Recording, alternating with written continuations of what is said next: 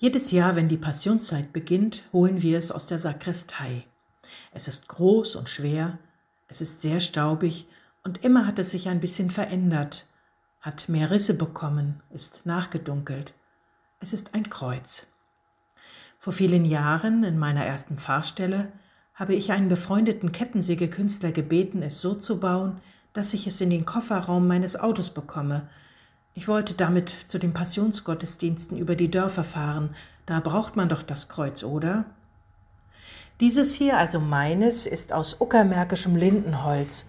Und ich mag es nur, weil es mich an den Künstler erinnert, der mit viel Mühe und Liebe daran gearbeitet hat. Und weil es mich an meine erste Fahrstelle erinnert und an die kleinen, berührenden Gottesdienste, die wir mit Blick auf das Kreuz gefeiert haben. Ansonsten habe ich es wirklich schwer mit den Kreuzen, mit dem Kreuz als Symbol für den Glauben. Ich wünschte oft, wir Christinnen und Christen hätten ein anderes, keinen Hinrichtungsgegenstand, keinen Galgen sozusagen. Was soll ich damit anfangen? Was soll es mir sagen? Erst recht, wenn ein gefolterter, leidender, blutender Jesus mit Dornenkrone daran festgenagelt ist. Ich denke manchmal an die Tränen meines Enkelkindes, als wir uns ein riesiges altes Kruzifix in einer Kirche anschauten.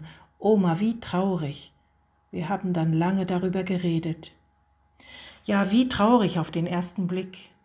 Ich weiß aber auch, dass vielen Menschen der leidende Jesus am Kreuz auch ein Trost sein kann. Der da leidet so wie ich, sagte mir ein Mann, der wusste, dass er bald sterben würde. Mir persönlich sind die schlichten, leeren Kreuze die liebsten. Ich möchte mich schon daran erinnern, dass Jesus leiden und sterben musste für seine Ideale, seine Hoffnungen, seine Forderungen, seinen Glauben. Aber vor allem möchte ich mich daran erinnern, dass er auferstanden ist, dass das Kreuz leer war, leer ist. Uns Christinnen und Christen wird ja oft Leidensverliebtheit und latente Schwermut nachgesagt. Ein bisschen mag das an den Kreuzen in unseren Kirchen liegen, die so ernst und mahnend und traurig aussehen. Welche Kreuze haben Sie in Ihrer Kirche oder vielleicht zu Hause? Und wie geht es Ihnen, wenn Sie sie anschauen? Was bedeutet Ihnen das Kreuz? Jedes Jahr überlege ich neu, ob ich mein großes, schweres Lindenkreuz nicht lieber in der Sakristei lassen sollte, aber dann hole ich es doch hervor, dann steht es da und will mir etwas sagen.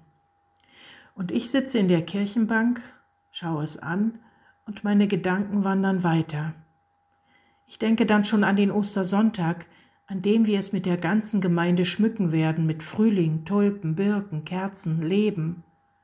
Aus dem Todessymbol soll ein Hoffnungszeichen werden, ein Lebensbaum. Und in diesem Jahr werde ich noch ein weiteres Kreuz an den Altar stellen. Diesmal hat es ein Tischler gebaut.